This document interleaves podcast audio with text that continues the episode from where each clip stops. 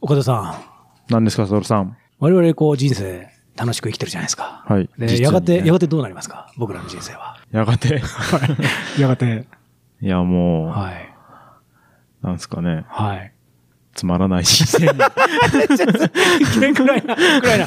やばいね。まあ、肉体の ピークってのはやっぱ人間ってつまらないあるもんだから。だんだん何衰もえて。うん。だんだん何も思わなくなっていく。何も思わなくなるってことは、まあ、まあ死、死に近づいていくわけじゃないですか。うん。できるだけ面白おかしく暮らしていきたいなと思いつつ、やっぱり肉体の衰え、ある種、抗えない衰えってのあるじゃないですか。うんそれやっぱりな悩ましいなと思ってきてですね、うんそういうのを考えるのって、まあ、早すぎるに越したことないなと思ってね。はい。まあ、3、4歳児とか考えてもしょうがないんだけど、僕ら、いい年になってきたわけだから、うん。そろそろ考えないとなと思ってですね。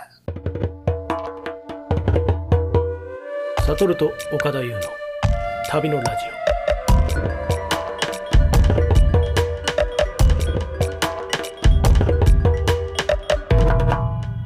ちょっと肉体的な、精神的ないろんな衰えがあった時に入る施設ってある種あるじゃないですか。老人ホームと呼ばれてる。老人ホームそうそうそうそう。はいはいはい興味あってですね、最近ちょっと老人ホームの本を読んでですね、はいあのー面白い本があるんですよ。カーザ・ベルディっていうね、うんあのー本があって、本というか、その、そういう老人ホーム、高齢者施設があってですね、うんこれイタリアのミラノにあるんですよ。えで、カーザ・ベルディってのは、カーザってのは家だから、ベルディの家って。はいはいで、ベルディってあのー、椿姫とかオペラのうん作曲家あそのベで、ルディイタリアの、そうそうそう。はいはいはいで、その人が、その、自分の一番の作品は実は曲とかじゃなくて、この老人ホームなんだと。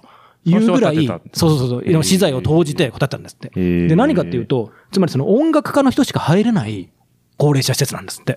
へーつまりその、まあ今の時代もそうかもしれないけれども、音楽家の人ってまあ必ずしも金銭的なインセンティブに恵まれるとは限らない人生じゃないですか。はいはいはい作品いっぱい書いたけど貧乏だったみたいな、なる認められるのは100年後、200年後とかだったりするじゃないですか。うんだからやっぱ困窮していく人がとても多いので、そういうのは見て、見てられなかったんですよね。そうんうのんベルディのっていう方がですね。だからそれでその音楽家の人だけが入れるような施設とかを作ってうんうん、今その100年ぐらいそういう今も歴史があっへーて、今もそのミラノのものすごいいいところにあって、それではもう高名な、あー元オペラ歌手とかですね、うん元バイオリニストとか、うんそういう人が、あの、いらっしゃるんですって。で、そういうのが、その、若手の人とかも、そこに一時的にゲストハウスみたいに住めるようになってて、うんえーうで、んそこに住んだ日本人の、当時20代ぐらいだった若い女性のオペラ歌手見習いみたいな方の、その滞在記みたいなね、うん本なんですよ。エッセイっていうかですね。へーでそれが、あのーヤマハ出版かなから出ててですね、これ、試みに読んだらこれ大変面白くてですね、うんうんあの、ちょっとご紹介しようかなと思ってですね。なんて本なんですか、それはん。そのカーザ・ベルディっていう名前で。あタタイトルもうそうそうそう本のタイトルがそうながってるんですねカーザ・ベルディ、はい世界一ユニークな音楽家のための高齢者施設。おーめちゃめちゃなんかいい建物です ね。そうそうそう。だからもう、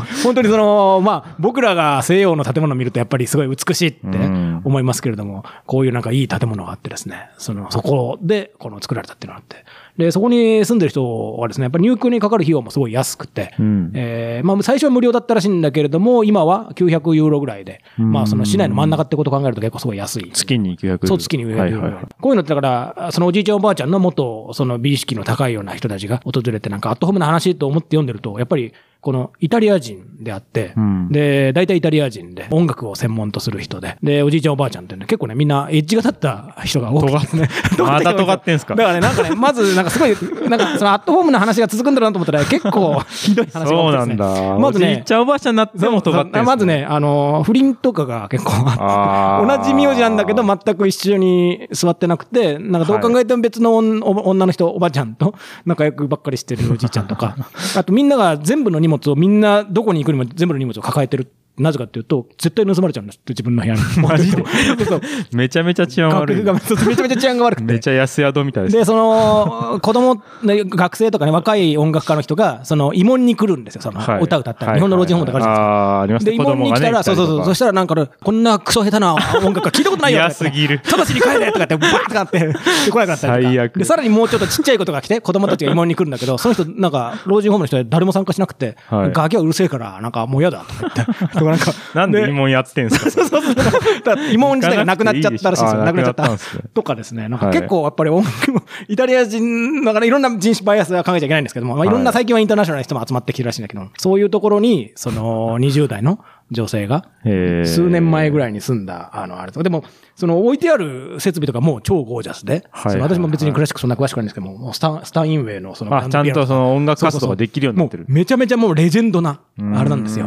で、実際にその、カルロス・クライバーって、まあ、超有名な指揮者の方のお姉さんとか、その、い第一神道っていうか、近い親族だったらそこでも住めるらしいんですよ。うんうんだからもう伝説的な人物がみんなそこにいるわけだから。へーだからそういう人と仲良くなって、その、この著者のお人はすごいコミュニケーション能力が高くてですね。うんだからその伝説的な人物に気に入られて直接個人レッスンを受けたりとかしてるわけですへよ。ーだからその人のキャリアがすごい生きてね。へで急にやっぱりオペラ歌歌う時だけものすごい本当に現役ばりのえ。 90代なのにとかへね、ーそういうことがあったりとかですね。結構エピソードが一つカラフルなんですよね。へなんか96歳ぐらいのおじいちゃんが、この、そろそろ老人ホームに入ろうかなとかってやってきたら、そのなんか40年ぶりぐらいに、その、一緒に舞台に立った、うんその、戦後間もない頃とかの、 あなた私のこと覚えてるとか言 って、覚えてるよとか言って、ラウラーとか言って、なんかそういうシーンとかあったりとかして、なんか非常にそういうのいいなと思ってへね。ーでこの本楽しくあの読んだんですけ確ど。かになんか若い芸術家をこうサポートするためにそうそうなそうんか家を提供するとうかんそういうのはありますけそどうそうのいいなと思って高齢者になってからはい老人ホームとしてこう支えるっていうのはあんま聞いたことないでそうすベルディさんも、だからその、そういう人たちを救うためうの、ん貧しくなって、本当に、なんですかね、ホームレスというか、あー廃残者みたいになっはいはいて亡くなられてしまう人の胸を痛めてたんうでん、まあそういうのを作ろなるほうど作ろうとして。ねだからそういうのを実際に日本にもこういう施設を作れないかっていうような興味を持つ人も結構いて、それでこの著者の人が結構講演したりするんですって。うん面白いなと思ってね。まあでも私はまあ音楽家には今んとこなる予定ないので、多分無理なんで、ちょっとここには入れないなと思いながらもですね、なんかこういうことを普遍してなんか、こういう似たような施設とか作れるんじゃないかなと思ってですうね。ん例えば、なんでしょう、僕らはまあ共通点として旅のラジオをこうやってて、はいはいはいまあ旅が好きなわけじゃないですか。うんで、旅が好きだけど、まあ、老人になってくるとなかなか足腰もきつくなってきて、そうですねいけなくなるじゃないですか。うんでも同じ趣味というかね、うん同じ職業、同じグルーピングの人を集めた老人ホームってこう、できるんじゃないかと思ってね、なるほどねどうです岡田さん、もし旅の、僕らが共同出資して、うんその旅 の、旅のための漂漂流老人のため の、いや違うな。わかんないけど、旅を愛する人の。沈没老人だから古くは松尾芭蕉とかね、いたわけでしょ、はいわかんないけど、あれは旅、 旅というのは、もっと廃人としてね、なるほどね徘徊する人ね、うんそう言われちゃあれですけども、なんか、なんかどういうのが作れますかねなんかっていうのがあってああ一つね、僕はね、例えばですよ。はいはい前なんかで話した時、その、いろんな東南アジアのマレーシアの話した時かな、その、空気が、旅をつい、旅のピークって、その、飛行機降りて、その土地の空気を感じる瞬間だ、みたいなトークを前にしたじゃないですそうか。ですねだから、あ匂いとれ肌をの老人ホームであれ作っ感たらいいんじゃないかなってね。だかはいはいらはいホーチミン部屋みたいなのあって、そのおじいちゃんの老人ホームね。なるほど5歩ぐらい歩けばホーチミン行けるわけです よ。で、そんないろんな、この、完全再現ねそうそうそうそう、完全再現で。はいはいでタッシュケントの部屋に3歩歩いたら行けて、はいはいはいワシントン DC の部屋とかね、はいはいシカゴの部屋とかね。そういうの確かにどうですか、そういうの。そういうの。とでもそれの匂いとかでなんか思い出してそうそうそうそうボケが治ったりとボかねケはそうそうそう、だから、 だから音ケ予楽防とか音楽の人も、いいかもしれないですねそのそうそう、さっきのカーザベルデンの話も、だから音楽を弾いたりとか、その音楽聴いたりした瞬間だけやっぱり、ふわっとこうね頭がはっきりする活性化するらしいんですよ。うだんから旅が好きだったら、なんか、ここで頭はっきりする瞬間みたいなのいっぱい作っとくと、いなんかあるんじゃないですかね。だから、だからスーツケースとか毎回パッキングしなくちゃいけないとか、なんかまあそうですね。それもだから、ん同じ、あれですよね。肌身離さず持っとかないとパクられるって いう、ゲストハウス、あ ええやん、 そうそういう仕組み仕組みとして、組盗み難さとれしてる。盗難され る。ダメでしょ。時々なんかだから見慣れない人が歩いてて、そうですね。ちょっと紹介してやるよみたいな人がいて、うんやめろって 言って。でもあるかもしれないですね。うん。うん、なんかそういうのをね、作れたらいいなと思って。はいはいはい。うん僕、あの、昔、エアロバイクの、はい。で、はい。ストリートビューでこ、いうはい日本縦断するっていうのをおもころの記事で書いた時に、老人ホームから結構問い合わせきましたよ。ええそうマなジんでですか、はいへえあ、そそうういか。う同じものあーを作れないかっていうすので。げえじゃん、岡田さんの作品、あれは、とか、老人ホームにもそのまま転用できるんですか3、4件来たかな。すごいです老人ホねーム。え、からできるじゃないですとかか。あと普通に高齢者の方から、はいはいもう個別になんもう10件ぐらいも来ました。マ ジですかフェイ ス結構フェイスブックメッセンジャーとかすごっで、いきなり来るんですよ。本気度高いですね。うん。へえ。で、ど、なんか、それ、真面目に事業化できそうですね、じゃあね。横田さんの部いやでも屋まあ作っそこまで責任持てない から。なんか自分が楽しみたいだけだ から。そうか、そうか、確かに。まあ一そ応んななんかこう高邁なし思想仕組みだ。だけ、あーあの、仕組みだけこう。でもそうですよね。あの、岡田さんの記事解説もして、そのまま、なんでしょう、あの、くるくるペダルを回した、その、あれ速度と、実際のストリートビューの進む速度を、確か倍率を調整すれば、シュンシュンってこう、そうですジェねット機みたいな感めじちでゃこうめちゃ早かっ行けるわけですよねたり、ギア費を変えだからおじいちゃんになれば。ね、そう、いけるかもしれないですね。カタツムリコースとか選ぶ人はもう本当に、そうそうそう一生懸命一生懸命やったりとか、あ、それいいですね。あの、踏むやつでやりたいとか、ああ、いいっすね、いいっすね。ルームランナーみたいなやつでやりたいはいはいとはいはいはいはかい、まあやっぱりその、運動不足とかはいはいはい。を解消するリハビリも兼ねていいっ、すねなんか、どうですかみたいなのがあーね、すごい来ましたね。いいですね。うんなんかそれでも本当になんかパテントでなんかやれるかもしれないですね、なんかね。だ からそのベトナムの部屋とかの隣に、じゃあその、じゃあパタパタサイクルの部屋があると。いいですね。旅と岡田優のサトルのラジオ。あとはね、私は思うのは、その、だから、必ずしも陸上になくてもいいんじゃないかなってね、はい気ははい。しててですね。だから老人ホームじゃなくて、老人シップっていうか、老人クルーズみたいな感じで、あの、99万円で行けるようなあれで、ああいうようなやつで、ず、ずっと。あの、居酒屋にあってるやつ。のあれ、あれは、あれは若者向けじゃないですか。あれは自ご高齢版ってそうことですねそう、あれは自分探し系だけれども、うんあれで、だからもう漂流、漂いど沈まず号みたいな感じで、 名つけて。だから、その時々接岸するんですよ。はいはいで、その時々接岸して、じゃあこれからはちょっとカーボベルデに行きますとか言って、うんで、降りたい人は、まあ3日間だけ降りられますとか言ってね。うん。で、帰ってきた人は帰ってきてくださいとか言って。そこでだから、もう気に入ったらその土地にもう住んじゃっても OK みたいな。確かにな。途中でいなくなったりとか、途中で、いや、なんか面白いんじゃないとか言って来たりと か。で、でも大体基本的にはでも海のやっぱり上にいて。うんでそこではじゃあ3食ちゃんと出て、まあ、一応個室もあって。でも個室嫌いだよってね、16人一部屋のコースが好きなんだって人はもうそういう人のコース。はいはいはいホステル、ホステルコース。カプセルホテル好きなんだよってね。そういう体内回帰願望ある人は体内回帰願望コース。っていうのこのいろいろ作って て。だから二等逆線。だからそれをいもう入れ替えられるから。うんちょ、そろそろ個室行こうかなとか言ってね。だから予算に応じて、この積立金を最初5000万ぐらい払っとけば、少しずつその崩れてくるんですよ。その少しずつ残金を気にしていくって、まさに旅そのものじゃないですか。 その旅のアナロジーがね。なんか、あれ、もうそろそろこの、この20ドルで晩飯何食おうみたいなね。なくなったらどうなんですかなくなったら、あれですね、だから海に殺され る殺されてこれだな。だから最初に接おお殺され岸、る最後に、最後に、最後に接岸したところで、してして頑恐ろ張ろうシ殺されるャッフルみたいな感じです。でそ こは最後、ちょっと同意書ね、同意書をはねい、確認しておいて、ね、いいですよね、みたいな感じで。うんだからそういう意識が、意識がだんだん明滅していくんだけど、でもそれロマンチックじゃないですか。だから、でも日本に、日本にも時々たどり着いてきたりするかもしれないから、うんそういう時は行くと。はいはい。それに別に多国籍だってね、えー別にだんだんインターナショナルの雰囲気にだんだんなってって、うんうんだんだん混ざっていくみたいな。うんうんそういうね、クルーズ、老人クルーズ経営。老人クルーズ。老人クルーズ系、いいんじゃないですかなんか。 まあそうですね。うんそもそも結構クルーズってご高齢の方多いっすね確かに確かに。そのやっぱりうんうん、船で乗ってるだけでこういろんなとこ行けるからみ確たかいになね。確かにね。だからあれをずっとやっていけるんですうよん。でもあれはゴージャス系だから結構もう1週間で20万、30万とか。そうですね。ちょっとそのペースは、まあ、本当にハイクラスの人はああってもいいかもしれないけども、割と普通の人、普通の人で、うんうん退職金をそのまんまいきなりそこに突っ込んで、お疲れみたいな感じで、よくないですか老人ホームは確かに入りたいかもしれないな、自分が老人になったら。ねえちょっと入りたくないですかなんかね、楽しそうですよ、ね。 そうですよ ね。家 そうにそうそう一人でいるよりは。そうそうそう。だからなんか、あの、普通の老人ホームの話すると、なんかの本で読んだんですよ。だから、あのー北欧のスウェーデンだかフィンランドとかは、その、なんかその、小部屋、小部屋がそれぞれ与えられるんですけれども、朝起きたらもう自分の部屋に鍵がシャットアウト自動的にされちゃって、自分の部屋に戻れないんですって。別にそれ虐待とかじゃなくて、あでーそうすると、もう強強制制的的ににそう交流しなくちゃいけはないはいい。はいでそうするとやっぱりおじいちゃんたち元気になってくる、やっぱり。なるほどね。で、そうやって、まあ、しょうがないから、じゃあちょっと散歩するかとかね。うん別に人の会話したくない人は、そううろついてもいいし。はいはいはいで、夕方には戻ってこれますよ、みたいな。はいはいはいだから出勤みたいな感じでやるって。でそうすると、やっぱりね、ものすごい優位、優位、統計的優位に、すごいやっぱり、えおじいちゃんたちのハッピネスが上がるんですって。でも確かに老人ホームで働いてる知り合いがいるんですけど、地元のええ恋愛あるって言ってましたね。恋愛ある ある。やっぱり、ね。 結構そうそうそう。ん同じやっぱ腹テにラスハウスみたいな感じの。あーテラスハウス。んあじゃあそういうのを番組にしていて稼げるみたいなね リアリティ。 だからそういうのを見る。そういうので、クルーズチームはそっちを見て、やっぱ陸上の奴らなんかやってるな、みたいな感じで。はいはいああいいっすね。そういうなんかマーケットは、これからもうちょっとね、なんか今すごい深刻な問題とか苦しい問題とかみたいな感じでこう語られがちじゃないですか。人口のね、あの形がいびつになってて、どうぞ老人が多すぎるみたいな。だからなんかそうやって旅好きの人がね、そこそこいて、ちょっと体はあれだけれども、やっぱりいろんなとこ行きたいよね、いろんなことが見たいよね、みたいなね。うん旅先でちょっとね、ワンナイトあるかもしれないよみたいなのかわかんない けど、ちょっとそういう話はあんまいかないですね。だからそういうのなんかね、ちょっとサーフィンしようかなと思って、そのまま帰ってこなかったみたいなね。別にそれはそれでいいじゃないですか。なんか ね。なんか多国籍老人ホームとか作っても、やっぱりなんあかー健康ネタで盛り上がるんですかね、みんな。ああ、でもなんねか。共通言語みたいなのがあはいるから。はいはいはいはい。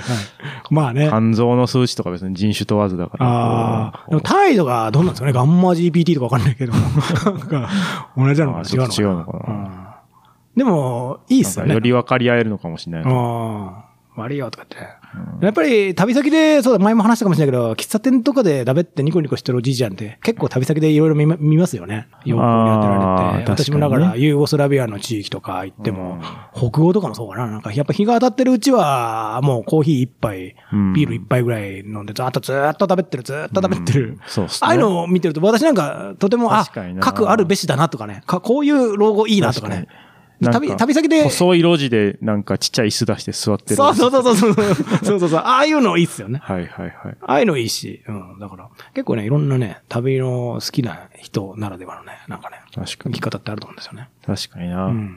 あの時に見たおじいちゃんになれるって いう。いろんな国の路地にそうそうそうそう。一日ず座っっと飛てら行機れ乗ってるるみのがたいいいかなもし。れない。飛行機が好きすぎて。飛行 機好きな老人とかは、だから、また飛行機を模した感じでね。確かにね。でどこに行かなくてもいいんですよ。その、本当は動いてないんだけど、その、うんって言って、こうなんか気圧とかなんかも模擬して、なんかその、すごい時々揺れ て、今日はエコノミー乗るか、みたいなはいはいはい。エコノミー100円で、ビジネス500円みたいな感じで。どこにも飛ばないから、別に。座席だけも模擬して。そういうことだけを経験したいってね、うん。ちょっと切ないけど。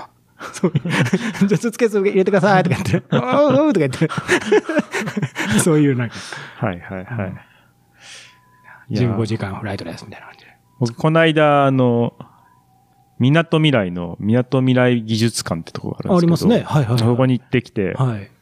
で、そあ、そう、そこにこう飛行機、でかい飛行機のこう、半分、機体の半分ぐらい置いてあるんですよ。はいはい はい。で、実際の椅子とか置いてあって、うんうんそれでも3、三年ぶりぐらいに飛行機の椅子に座ったんですけど、それそれが、岡田さんにとっては。でもあれもこう、で、そういうふうにこういろんな乗り物があって、はいまあそこに座って、みたいな子供向けにいいっすね。あ。る、めちゃめちゃ、せそう、超ガラガラでめっちゃ良かったんですけど、うんうん。なんか確かにこう旅行行けなくなったら、ニーズはこう、そう。年取ってからもあるかもしれないですね。うんあるんじゃないかな。飛行機のだからそういうバーチャル体験ができるものだけいっぱいそうですうんね。電車に揺られたい。そうですよねバスに乗りたいとか。だんだんだから、講じてくるとね、老境が講じてくると、もう昨日やったことを分かんなくなるわけじゃないですか。はいはいはい。だから、また新鮮な気持ちでまたエコノミーにうなっんていくみたいな。こう確かにな。 悲劇ですね。毎確か日、に毎日あのおじいちゃんはエコノミーの、 なんか、館内の移動。 58A の席ばっかりに座るのよ、みたいな。館内移動は力車 でこう、運んあいいねテクテクテクテクで、食堂まで運んでくれあて。いいね、いいね、いいそね。あ、いいっすね、そうやってねう。。で、うん持ってくるって、それで。まあそれですごい勢いで貯金反論。 反論してこう、あー交渉することあで。も確かにあれ、あのちょっと高くない脳トレになるっていうそうそうそう、脳トレ。脳トレか。あれ、脳トレだったんだ。 確かにね。でも最後はじゃあね、健全な形容をするなら最後は本当は帰ってくる。帰ってくるだからおじいちゃんが寝た時に、こっそり枕元にまたね、お金返してあげて涙が出るな、それ。なんか、 すごい、なんか、藤子不二雄の短編みたいな感じだな。 切ないな。そうね。それいいかもしれないですね。ねうんだからループものなわけですよね。だから、昨日の記憶なくなって、なんかね、メメントみたいな映画ありましたけど。 ありますね。う。うんん。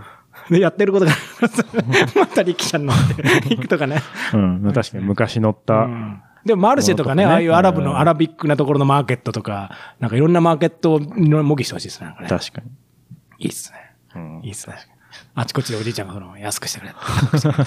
簡単に飯は食えないって いう。なんか簡単に言うじゃんね 時々腐ってるやつが出てきて、なんかちょっとこれおかしくないかって言って、ちょっと匂いおかしくないかってベッ。ドも奪い合いで。ノープロブム、ノープロブムってあ今日は言って。ベッドの奪い合い今日は予約いっぱいだよとか言われて。考えてもおしっこ臭い、なんか毛布かなんか出てきて、なんかね、なんかねあれと思って。で、洗濯とかもね、自分でやったりする。そう洗濯を、だからあれですよ、洗濯機はないから、あの、洗面所に一生懸命シンクで溜めて、こう、 手で、ギュッギュッて、ギュッギュッて押さな。でそういうコース、コース、あコースあ。。ガムテープで貼ってそう。ねガ。ムテープである人は、多分岡田さんしかいないと思うけど。ハンガー持ってきてとかね。わかんないけど。そういうのいいかもしれないですね。なんかねうんそう。だからずっといろんなホテルがそうずっと連なってたら、結構飽きない気がしますね。はいはいはい。 そういうとこ入りたいかもしれないな。確かにう。なん月15万、うん20万ぐらいでなんか、ペイするんじゃないかな。で、その老人同士ね、やっぱエコノミーで隣り合った人となんか結構、エコノミーを模擬した椅子で座り合った人と話合いそうですよね。あなたどちらまでと か言って、私はこれからアラスカに行くんですよとか言って、いや、私はホーチミンですよとか言って、なぜか同じ 隣り合った、同じ飛行機に乗ってて、 なんか心の中での、 なんかこう違うあれ、これは結構なんか、いいかもしれないですね。で、そういうのをわかんないけど、係員の人がなんかに YouTube 撮ってもらって、うんその動画の収益で稼いでいくみ たいな。偽物じゃないですか。いや見せ物になっリアリティショー。見せ物になるのが OK っていう同意書を押すと半額になる。まあ、で老俺は人ホームね、そ今うそうめちゃめちゃ高いです からね。そうそうそうそう、んあれは良くないと思うんですよやっね。ぱそういう別の収益そう源を。そうそうそう、それね、僕の問題意識で、そうそう、私もね、結構チラシ集めてったんですよ、みあの、いろんな区のね、老人ホームの、ち ょっとやっぱ興味あって。でやっぱりね、なんか、ラグジュアリーなコースが、なんとなく、なんだろう、現役の肉体が健全な人たちが考えた、すまあそうじゃないと考えられないのかもしれないんだけれども、なんかね、ラグジュアリーが均一化してる感じなんですよね。だから僕らがいわゆるこういうところ住んだら嬉しいんだろうなっていう、なんか、はいはいはい高級ホテル的な発想で、うん。こんななんかジャグジーがありますが、こんななんか日当たりが来てたら、老人が求めるものはね、ちょっと違うんじゃないかってね。うだからん。高い花払っても、もうちょっと違う角度の、なんか振り切った面白い特徴のあるものが老人ホームあったらいいんじゃないかってね。はいだから意外にこれイノベーションがあんま起きてないんじゃないかなと。おうなるほどねそうやってねいろいろ問題意識を持って読んだ中で、その、また戻りますけど、そのカーザベ ルディ、すごいいい本だったんですうんよ。これはね、本当おすすめ。いいですよ。岡田さんと同い年ぐらいかもしれないですへーね。今、そうそう、30数歳ぐらいの方でね、すごいいいですよ。で、そこで知り合った すご方いなとメキシコの方たちがご結婚もされててですね。こへーの方。だからすごいいいんですよ、その若手の人たち。 疑問に来た子供を虐待をつくの面白いですすねごいんですよ。すごいんですよ。すごいんですよね。そうそうそう。これね、いいエピソードなんですよ。ということで、ちょっと老人ホーム、もう少しまでちょっと考えていきましょう。ええありがとうございました。ありがとうございますありがとうございます。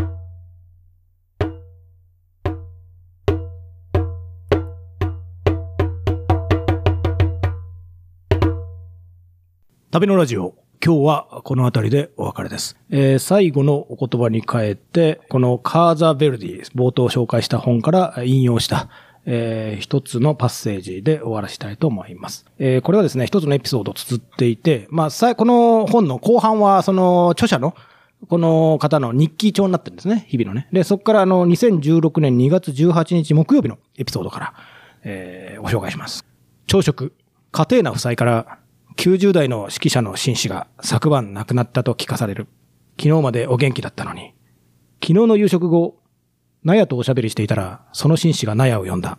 彼はいつも納屋と同じテーブルで食べているので、とても仲が良い。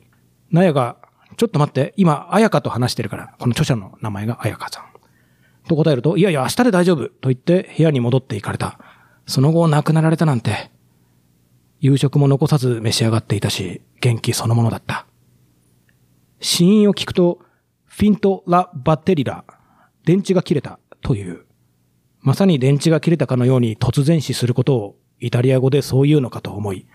では特に死因はわからないんですねと言うと、あやか、だから、あフィンティオ・ラ・バッテリア、電池が切れたんだってと繰り返す。詳しく聞くと、とんでもない死因だった。彼は長年ペースメーカーをつけていたが、その電池を交換するのを忘れていて、昨晩電池切れで亡くなったというのだ。彼のホームドクターも、カーザ・ベルディの職員も、彼自身も、電池が止まるまで忘れていたらしい。開いた口が塞がらなかった。そんな理由でお元気だった方が亡くなるなんて。まだ生きられたのに。で、こうちょ、ちょっと中略があって。亡くなられた指揮者の方についてみんなが話していた。息子さんは海外にいて、まだ連絡が取れないという。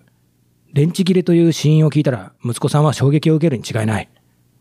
私が、90代のお年寄りが、自分のペースメーカーの電池交換時期を忘れてしまうのは仕方ないことだと思うけれど、管理責任を怠ったホームドクターや、カーザ・ベルディは、息子さんに訴えられないんですかと聞くと、電池交換をするのをみんなが忘れていたことは、カピータだから訴えられることはないという。